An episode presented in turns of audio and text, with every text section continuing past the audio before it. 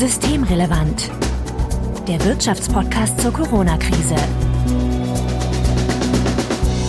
Mit Sebastian Dulin. Heute ist Montag, der 7. Dezember 2020. Willkommen zur 36. Ausgabe von Systemrelevant. Im Intro bereits angekündigt, Sebastian Dulin. Ich grüße dich. Hallo Marco. Ja, Sebastian, die zweite Welle rollt, aber dir geht's gut. Ja, ich bin gesund.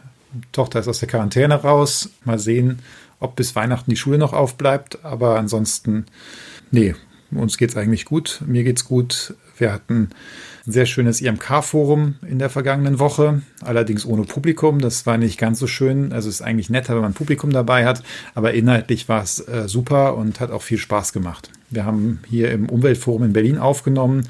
Das war eigentlich ein Ort, wo wir dachten zunächst, als wir es gemietet haben, wir kriegen 300 Leute rein. Dann haben wir gedacht, wir kriegen 80 Leute rein wegen der Abstandsbeschränkung. Und jetzt hatten wir ja die Rednerinnen und Redner und die Techniker vor Ort. Also 30 Leute. Ja, so viel nicht. Also, nicht mal. Ähm, nee, okay. nicht mal. Aber es war tatsächlich der Grund, warum ich dich gefragt habe, weil du dich schon auf Konferenzen hier rumtummelst. Was ja schwierig ist, aber wie wir gerade äh, gelernt haben, Konferenzen ohne Publikum, da ist dann doch recht viel Platz zwischen den einzelnen Leuten. Bevor ihr uns dazu weitere Hinweise gebt, sage ich euch, wo ihr sie hinschicken könnt an böckler.de oder per E-Mail an systemrelevant.böckler.de. Also Hinweise, Korrekturen, Anregungen bitte einfach einsenden und Sebastian findet ihr als @sdulin. Mein Name ist Marco Hirak und wir wollen uns heute, wie Sebastian schon verraten hat, über die IMK-Konferenz unterhalten, die letzte Woche stattgefunden hat. Ich sag mal den Titel Sozialökologische Transformation. Wie lassen sich Klimaschutz, makroökonomische Stabilität und sozialer Ausgleich vereinbaren? Das ist ja vom Untertitel her genau das, worüber wir jetzt, na sagen wir mal, seit einem Jahr sehr intensiv reden. Ja, seit, seit mindestens einem Jahr. Aber seit einem Jahr hat sich das so ein bisschen zugespitzt mit dem Klimapaket der Bundesregierung, das ja vor fast genau einem Jahr in den Vermittlungsausschuss gelaufen ist. Äh, der eine oder andere mag sich noch erinnern, das ist diese CO2-Bepreisung, die auch für Haushalte und Gewerbe und Wärme stattfinden soll ab 1.1. 2021. Und da hatte die Bundesregierung zunächst einen relativ niedrigen CO2-Preis angesetzt. Und der ist dann letztes Jahr im Vermittlungsverfahren mit dem Bundesrat erhöht worden. Und dann gibt es so ein Paket, wie das zurückerstattet wird und wie viel Geld in ähm, Investitionen zum Klimaschutz fließen sollen. Und das, das schien tatsächlich, dass das das wichtige Thema dieses Jahres wird. Und das war auch der Grund, warum wir gesagt haben, lasst uns darüber das IMK-Forum machen, als wir es geplant haben. Nur dann ist halt die Planung zunichte gemacht worden, weil Corona kam. Dieses Forum war ursprünglich für den April geplant, aber im April, wie sich wahrscheinlich alle hier erinnern können, gab es einfach keine Veranstaltung, weil wir alle zu Hause saßen. Und dann haben wir es in, in den Dezember verschoben und ja, das Thema ist immer noch aktuell, aber wie gesagt, mit der Veranstaltung war das dann auch nur beschränkt etwas. War dann eine virtuelle Veranstaltung, wie wir sie jetzt ziemlich viele haben zurzeit. Ja gut, also Corona konnte man ja nicht vorausschauen. So hellseherisch äh, waren ja, glaube ich, die wenigsten. Aber ihr habt hier in eurem Anteaser gleich so reingeschrieben, die Bundesregierung hat sich das Ziel gesetzt, Deutschland bis 2050 weitgehend CO2-neutral zu machen. Und mit dieser Transformation wollt ihr euch beschäftigen. Und da ist mir dann ja sofort als erstes eingefallen, ja 2050 ist das, was die Bundesregierung sagt, aber die Leute, die da auf die Straße gehen, die sagen, naja, also spätestens 2030 sollte das alles umgesetzt werden. War das auch ein Thema oder habt ihr euch auf die Vorgaben der Bundesregierung beschränkt? Na, wir haben uns jetzt zunächst an den Vorgaben der Bundesregierung orientiert. Es ist kurz erwähnt worden oder es ist kurz diskutiert worden, dass diese Vorgaben ja zurzeit durchaus noch einmal verschärft werden können, weil ja auch die EU ihre Vorgaben zum Abbau der, der CO2-Emissionen verschärfen will. Und da findet jetzt noch, noch ein Gipfel vor Weihnachten statt, wo das festgezurrt werden könnte. Allerdings auch damit sind wir nicht bei einer Klimaneutralität bis 2030 und ehrlich gesagt erscheint mir das auch für relativ unrealistisch. Also zumindest, weil äh, das wahrscheinlich die anderen Herausforderungen, also die makroökonomische Stabilität und den sozialen Ausgleich überfordern würde und man das deshalb wohl nicht hinkriegen kann in dem Sinne. Und äh, von daher, wir orientieren uns an diesem Ziel, bis zur Mitte des Jahrhunderts äh, klimaneutral zu sein, aber eben durchaus auch schon in den nächsten zehn Jahren einen ambitionierten Einstieg da rein zu leisten. Vielleicht ja dann, wenn es mal anläuft, auch mit einem früheren Ziel.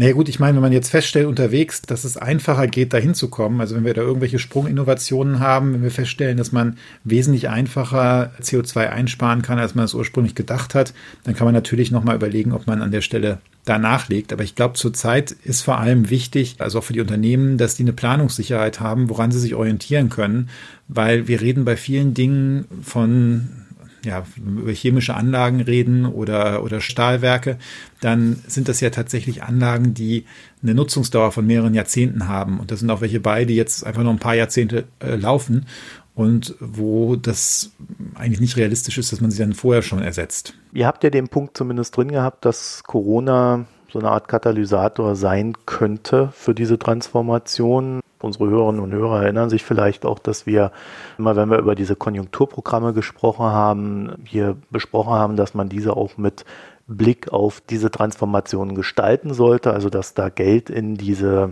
ähm, naja, notwendigen Maßnahmen fließt und dass man da Dinge vielleicht ja dann doch auch ein bisschen schneller befördern kann. Ja klar, also die Konjunkturpakete und wie die gestaltet sind, das ist die ganze Zeit mitdiskutiert worden, ob das genug ist, ob man Konjunkturpakete grün gestalten soll, ob man sie noch grüner gestalten muss, als das jetzt passiert ist.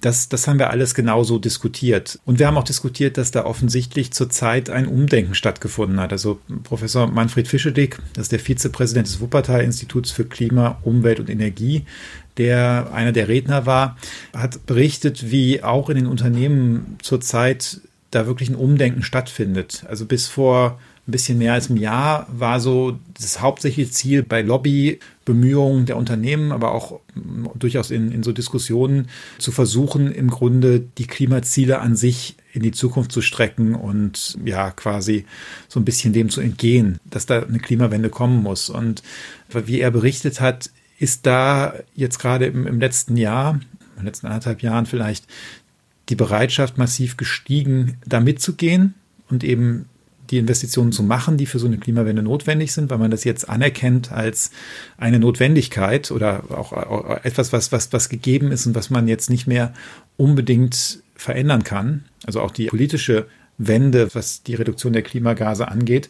Und dass man sich quasi damit abgefunden hat und jetzt in den Modus übergegangen ist, wo man probiert, das, das zu bewältigen. Und da dürfte auch Corona eine gewisse Rolle gespielt haben. Corona selber hat natürlich mit dem Klima erstmal nicht so richtig viel zu tun, aber das hat jetzt viele Unternehmen einmal durchgerüttelt. Und dann gab es ja die Diskussion im Sommer, wir haben auch darüber geredet, ob man Verkaufsprämien für Verbrennermotoren machen kann oder für Autos mit Verbrennermotoren oder nicht. Und äh, da war ja offensichtlich keine politische Mehrheit mehr für da. Und auch das hat, glaube ich, den, den Managern nochmal so vor Augen geführt, dass ja die Akzeptanz in der Gesellschaft für ein Weiter so eigentlich nicht mehr gegeben ist. Und das ist jetzt der Grund, warum, warum da auch sehr deutlich umgesteuert wird. Ja, ich höre aus den Unternehmen Ähnliches. Das hängt auch damit zusammen, dass die äh, ziemlich starken Druck äh, von der Aktionärsseite bekommen, dass viele Vorstände ihre Risiken nicht, äh, naja, sagen wir mal, ehrlich kommunizieren würden. Zumindest Risiken, die dann wiederum das Aktionariat sieht. Und von der Schiene aus dann so ein gewisser Druck ist, naja, jetzt schon gegenzusteuern, statt erst in fünf Jahren oder in zehn Jahren, wenn man dann vielleicht auch gar nicht mehr mitkommt. Und dann hat man ja so, so Effekte wie, dass Apple sagt, ja, wir machen jetzt CO2-freie äh, Geräte. Und dann muss auf einmal auch Sony mitziehen. Ne? Die haben jetzt zum Beispiel der japanischen Regierung gesagt, also wir müssen mehr Windkrafträder bauen, sonst müssen wir hier die Kraftwerke rausziehen und, und nach China gehen oder sonst wohin, weil wir keine Chance haben, äh, das mit dem, was wir hier haben in Japan, äh, CO2-frei herzustellen da merkt man schon, dass wirklich ein ziemlich starkes Umdenken stattgefunden hat. Ja, es hat sich ja auch international da einiges getan. Wir haben ja jetzt in den USA ist Joe Biden gewählt worden, der zumindest angekündigt hat, dass er dem Pariser Klimaschutzabkommen wieder beitreten möchte mit den USA. Und hier Ende September hat auch China verkündet, der chinesische Präsident hat verkündet, dass China bis 2060 CO2-neutral werden möchte. Und das schafft natürlich jetzt ganz andere Allianzen. Wenn man die USA und China und die EU irgendwo hat und die sich meinetwegen auf irgendein Regime einigen, wo man meinetwegen Zölle einführt für alles, was von außerhalb reinkommt und CO2 schädlich produziert ist. Das ist natürlich eine ganz andere Umgebung, als wenn das nur die EU oder gar nur Deutschland machen würde. Und äh, das ist genau, was du beschrieben hast. Wenn man da diesen Zug verpasst, sind die Risiken natürlich enorm groß. Also jetzt ein neues Kohlekraftwerk zu bauen, das äh, wäre natürlich für die Aktionäre von so einem Unternehmen nicht besonders hilfreich. Ähm, wobei Kohle jetzt nochmal extrem ist, weil da beschlossen ist, dass ausgestiegen wird. Aber selbst wenn man jetzt ein traditionelles Stahlwerk bauen würde, ohne, ohne eine Perspektive, wie man das tatsächlich klimaneutral umrüsten kann, äh, da ist dann schon die Gefahr, dass man in ein, zwei Jahrzehnten mit sogenannten Stranded Assets da liegt, also eigentlich eine, eine Fabrik, die ähm, die technisch noch funktioniert, die auch noch nicht abgeschrieben ist, aber die man dann plötzlich nicht mehr betreiben darf, entweder weil, weil die Standards nicht mehr einhält oder wo der Betrieb so teuer ist, wenn man für diese Emissionen so viel bezahlen muss. Der Eindruck ist ja jetzt tun alle was. Aber reicht das? Ich meine, was jetzt bislang getan wird, reicht bestimmt nicht. Also auch die, die, die Gelder, die im Klimapaket drin sind, die auch jetzt nochmal in dem Zukunftselement des Konjunktur- und Zukunfts Pakets der Bundesregierung drin sind, das ist bestenfalls ein Einstieg. Und offensichtlich, wie meine Kolleginnen und Kollegen zurzeit recherchieren, äh, fließt auch das Geld etwa für die Wasserstofftechnologie nicht so schnell ab, wie man es eigentlich gerne hätte. Und nach gängigen Studien braucht man etwa 70 Milliarden Euro jedes Jahr an zusätzlichen Investitionen in Deutschland, um eben diese Klimaneutralität zu schaffen. Und da sind wir noch ein ganzes Stück von entfernt. Aber die Frage ist ja, haben wir jetzt den Einstieg geschafft? Und da kann man optimistisch sein. Der Einstieg ist da. Was man jetzt halt braucht, ist, man muss da nachlegen. Man muss gucken, wo speziell Unternehmen auch eine Unterstützung brauchen, um dann auch Industriearbeitsplätze in eine CO2-freie Zukunft zu bringen. Und man muss auch gucken, welche Rahmenbedingungen noch notwendig sind. Die 70 Milliarden, kommen die jetzt nochmal auf diese Konjunkturprogramme drauf oder sind unter normalen Bedingungen 70 Milliarden mehr? Das sind jetzt Schätzungen, die sagen, das sind nicht nur öffentliche Investitionen, sondern das ist der Privatsektor und der, und der öffentliche Sektor, dass man da jetzt etwa 70 Milliarden pro Jahr braucht, um eben diese Klimaneutralität bis 2050 zu schaffen. Jetzt kann man sich über solche Schätzungen eh immer streiten. Es kann ein bisschen mehr sein, es kann ein bisschen weniger sein. Aber selbst 70 Milliarden wäre jetzt nicht etwas, was gesamtwirtschaftlich äh, untragbar wäre. Ja, es ist aber es ist eine große Größenordnung, wo man eben gucken muss, dass man den Unternehmen entsprechende Finanzierungsmöglichkeiten erleichtert oder ermöglicht und wo der Staat eben auch gucken muss, wo muss, muss er entweder selber Investitionen machen in Infrastruktur oder wo muss er ähm, ja, Erleichterungen für Investitionsausgaben schaffen. Gleichzeitig haben wir natürlich das Problem, dass es so eine Art sozialen Ausgleich brauchen wird. Also wir äh, reden ja immer sehr viel, wenn wir über Wirtschaft reden, über Unternehmen und da muss gefördert werden und äh, die Förderung muss richtig gelenkt werden, dass dann auch die Unternehmen ja, die richtigen Anreize haben, das Richtige zu investieren und so weiter und so fort. Aber wir haben ja gleichzeitig die Problematik, dass es natürlich Verlierer geben wird von diesem Umbau und äh, wenn man jetzt über eine CO2-Bepreisung sprechen, reden wir auch immer darüber, dass es Menschen gibt, die wenig Geld haben, trotzdem zur Arbeit fahren müssen. Äh, Aufstocker zum Beispiel äh, wäre so der Klassiker. Aber auch Hartz-IV-Empfänger sind ja vielleicht in der einen oder anderen Art und Weise betroffen. Also ähm, da muss man ja auch seitens des Staates daran denken, dass man da irgendwo Ausgleichsmaßnahmen schafft für diese Leute. Ne? Das ist auch genau, was meine Kollegin Ulrike Stein, die da vorgetragen hat auf unserem IMK-Forum, was, was die auch dargestellt hat. Wir haben im vergangenen Jahr ein Gutachten gemacht für das Bundesumweltministerium und da haben wir genau uns das angesehen, wer wird belastet durch die CO2-Bepreisung, die jetzt kommt für die Haushalte, also welche Haushaltsgruppen werden wie viel belastet und wie kann man das kompensieren. Und bei der Entlastung kam erstmal heraus, dass die unteren Einkommensgruppen jetzt prozentual am stärksten belastet werden. Mhm. Das ist bei den untersten Einkommensgruppen noch nicht mal so sehr, dass die so viel Auto fahren, weil die ganz unteren Einkommensgruppen haben üblicherweise kein Auto. Bei denen äh, sind es dann vor allem die Heizkosten, weil die oftmals in nicht so modernen Wohnungen wohnen, wo die, wo, wo die Isolierung nicht gut ist und wo dann die Heizkosten relativ hoch sind. Und wenn man da jetzt die CO2-Abgabe draufpackt, dann erwischt es die relativ deutlich. Und das geht dann halt zurück und die oberen Einkommensgruppen zahlen eigentlich am wenigsten. Obwohl die äh, ja auch durch, durch, durch ihr Flugverhalten zum Beispiel ja, am, am allermeisten beitragen zum, zum CO2-Ausstoß pro Kopf gerechnet. Da war es dann halt die Frage, das ist eine lange Diskussion, wie entlaste ich diese Haushalte am besten? Bei der Bundesregierung, die Pläne senken jetzt ja diese EEG-Umlage, also die, die auf den Strom ist, quasi, womit die erneuerbaren Energien finanziert werden. Und da kam eben raus, bei, bei dem, was die Kolleginnen und Kollegen im IMK gemacht haben, das kann man so machen, aber ist es nicht die zielgenaueste Entlastung der untersten Einkommensgruppen? Da wäre besser, wenn man eine Pro-Kopf-Klimaprämie auszahlt oder wie dann auch in der Diskussion angemerkt worden ist aus dem Publikum, aus dem virtuellen Publikum auf dem Forum, wenn man tatsächlich diese CO2-Prämie vielleicht auch nur an die unteren Einkommensgruppen zahlen würde.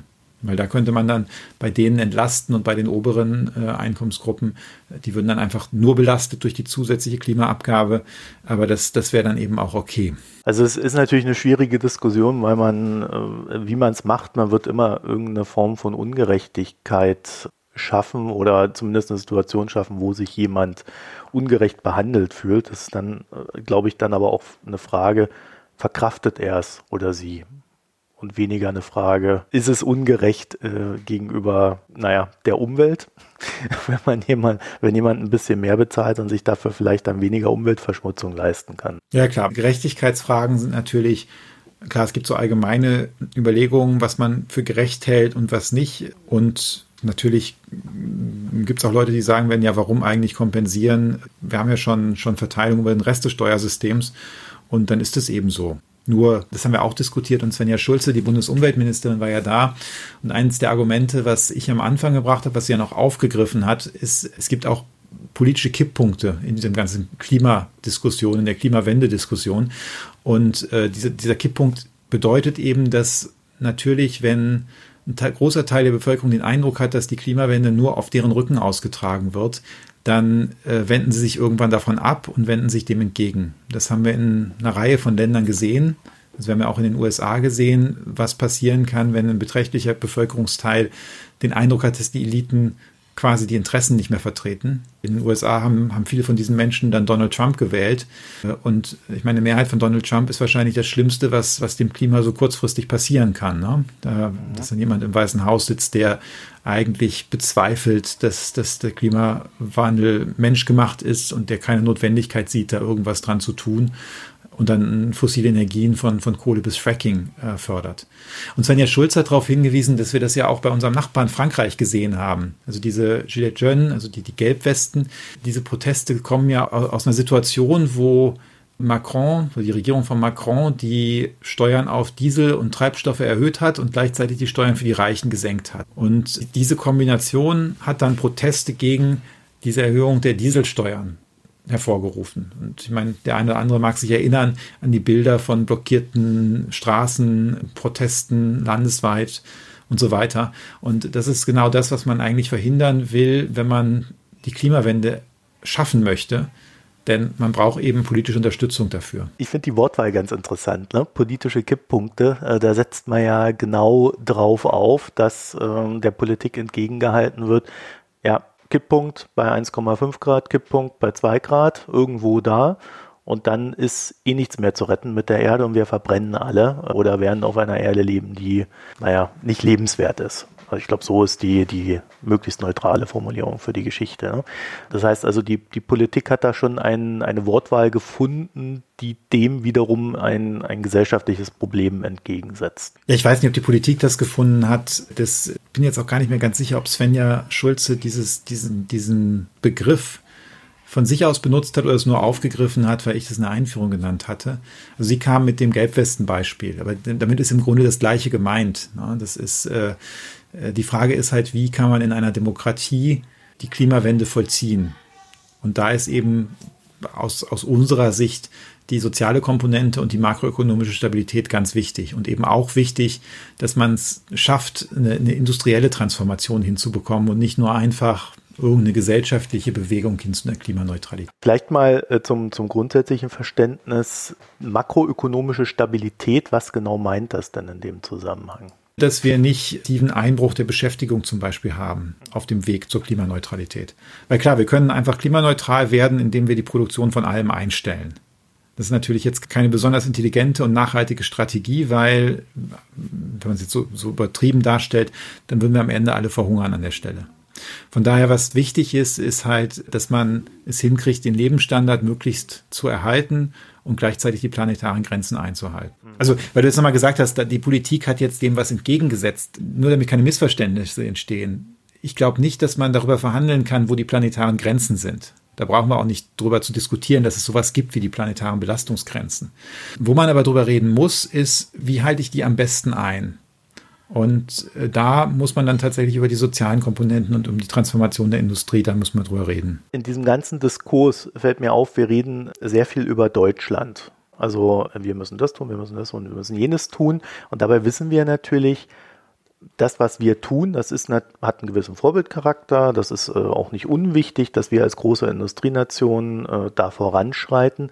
Aber das, was wir selbst wenn wir alle Möglichkeiten ausschöpfen und einhalten, erreichen werden, ist natürlich sehr begrenzt. Das heißt also, wenn man da wirklich etwas erreichen will, muss man die Maßnahmen, die man dann in Deutschland hat, ja eigentlich auch auf die Europäische Union mindestens mal ja, transformieren, um einen merklichen Effekt zu erzeugen. Ne?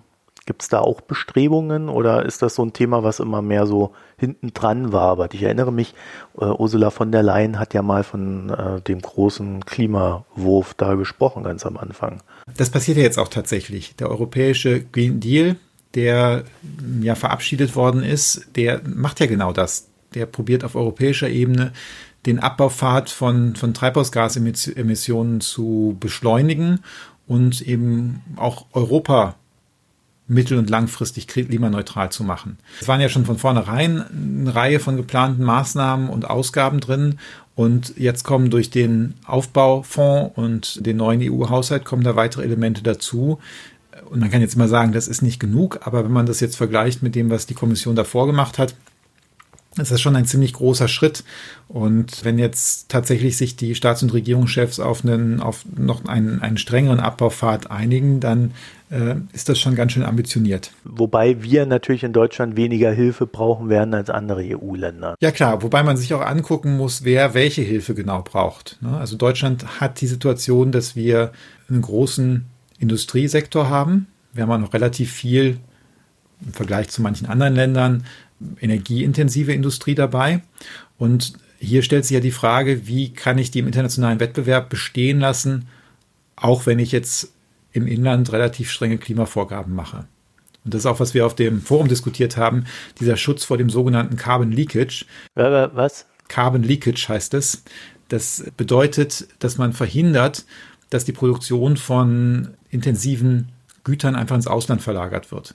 Also nehmen wir als Beispiel, wir haben nichts dadurch gewonnen, wenn wir in Europa alle Stahlkraftwerke zumachen, mhm. weil wir hier hohe Emissionsanforderungen haben, dann importieren wir den Stahl aus China oder Indien, wo das am besten mit sehr ineffizienten Anlagen und Steinkohle vielleicht produziert wird. Da muss man sich Gedanken drüber machen, wenn man eben den CO2-Preis hochfährt und die heimische Industrie unter eben einen Druck setzt, die Emissionen runterzufahren. Da muss man halt gucken, wie, wie schaffe ich es, dass die trotzdem noch international wettbewerbsfähig sind und bleiben. Ja, also wie? Da gibt es verschiedene Konzepte. Genau, Zölle, Zölle ist eins davon. Die, die EU-Kommission will sich das auch angucken im kommenden Jahr, wie man damit umgehen kann.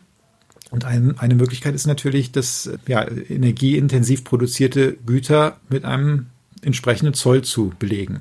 Das ist ja aber nicht ganz einfach, weil man dafür ja irgendwie nachweisen muss, wie energieintensiv das tatsächlich produziert ist. Und äh, wenn dann der chinesische Anbieter sagt, naja, aber ich habe das jetzt hier mit Strom produziert und den Strom habe ich von einer Windfarm in China gekauft, dann äh, fällt einem leicht auf, dass das möglicherweise nicht so leicht zu kontrollieren ist ne? Von hier aus. Ob, ob, die, ob jetzt der Strom tatsächlich aus der Windfarm kommt oder ob die Windfarm den Strom an drei verschiedene Anbieter verkauft hat. Also ich sage nur, da, da gibt es Ideen, was man machen kann, aber es ist alles sehr komplex. Aber dieser Punkt ist ganz wichtig, dass man eben diese, die Industrie da schützen muss. Und das ist natürlich eine Sache, dieser Schutz der Industrie, den kann Deutschland nicht alleine machen, weil die Handelspolitik Sache der EU ist. Und auch die ganze, ich meine, die ganze Frage des, des Emissionshandels ist ja jetzt eine EU-Frage. Und darum braucht vielleicht Deutschland jetzt nicht direkt so viel Finanzmittel für die Investitionen in Infrastruktur, wie das möglicherweise andere Länder brauchen, auch weil Deutschland sich sehr günstig selbst Geld leihen kann. Aber bei diesen Fragen, wie man die Industrie vor, vor der internationalen Konkurrenz im, in der Dekarbonisierung schützt, dafür braucht einfach Deutschland Europa und vielleicht mehr als andere Länder. Ja, da würden die Umweltschützer jetzt sagen, naja, äh, ja, ob wichtig ist, dass wir die Ziele erreichen, nicht, dass wir die Wirtschaft schützen. Naja, wichtig ist halt, dass wir die Ziele global erreichen. Ja, und du hast natürlich auch wirklich nichts dabei gewonnen, wenn du die, wenn du diese Stahlproduktion ins Ausland verlagerst. Ja, möglicherweise ist es sogar schädlicher, weil die ineffizientere Anlagen haben, was jetzt die Emissionen angeht, als, als die modernen Anlagen bei uns. Und der zweite Punkt ist halt eben, ich glaube, wir müssen, oder ich bin fest überzeugt, dass wir einfach den gesellschaftlichen Konsens halten müssen für, für die Klimawende. Und das klappt bestimmt nicht, wenn man einfach den ganzen Industriearbeitern sagt und Arbeiterinnen sagt, naja, ja, Industrie brauchen wir jetzt nicht mehr, jetzt seid ihr mal arbeitslos. Und übrigens gibt es da hinten noch Hartz IV. Hast du das Gefühl, dass wir, wenn wir so auf Europa gucken, in Deutschland gewisse, also nicht Vorbildcharakter haben, aber dass wir vorbildlich sind in Sachen Umwelt oder hinken wir da eher hinterher? Es gibt bestimmt Länder, die bei bestimmten Dingen weiter sind. Also Schweden hat pro Kopf deutlich weniger CO2-Ausstoß als Deutschland. Jetzt kann man sagen, naja gut, die haben auch viel Wasserkraft und so weiter, das stimmt ja alles, aber Deutschland ist da bestimmt nicht der absolute Vorreiter. Wo aber Deutschland eine sehr wertvolle Rolle haben könnte und aus meiner Sicht auch haben sollte, und auch das haben wir auf dem Forum diskutiert, ist, dass man eben probiert, diese Transformation zu benutzen, dass unsere Industrie wieder eine Vorreiter, eine technologische Vorreiterrolle bei diesen, bei der Dekarbonisierung bekommt. Denn wenn man sich jetzt anguckt, wenn es jetzt nicht nur Deutschland und Europa ist, sondern auch China, die USA, dann werden andere Märkte möglicherweise auch folgen, also die ganze Welt, die dekarbonisieren möchte, dann ist es natürlich vorteilhaft, wenn man die Technologien beherrscht und, und verkaufen kann. Insbesondere für ein Land wie Deutschland, was sehr viel ähm, Ausrüstung und Anlagen exportiert. Wir haben in einigen Bereichen da durchaus Unternehmen, die Technologieführer sind. Und wir haben eine ganze Reihe von anderen Unternehmen, die so aufgestellt sind, dass sie aus meiner Sicht in dem Bereich der Dekarbonisierung auch Technologieführer werden könnten. Und da geht es halt jetzt darum, die quasi dafür fit zu machen. Du hast jetzt wirtschaftlich geantwortet. ich habe es tatsächlich äh, eher so politisch gemeint.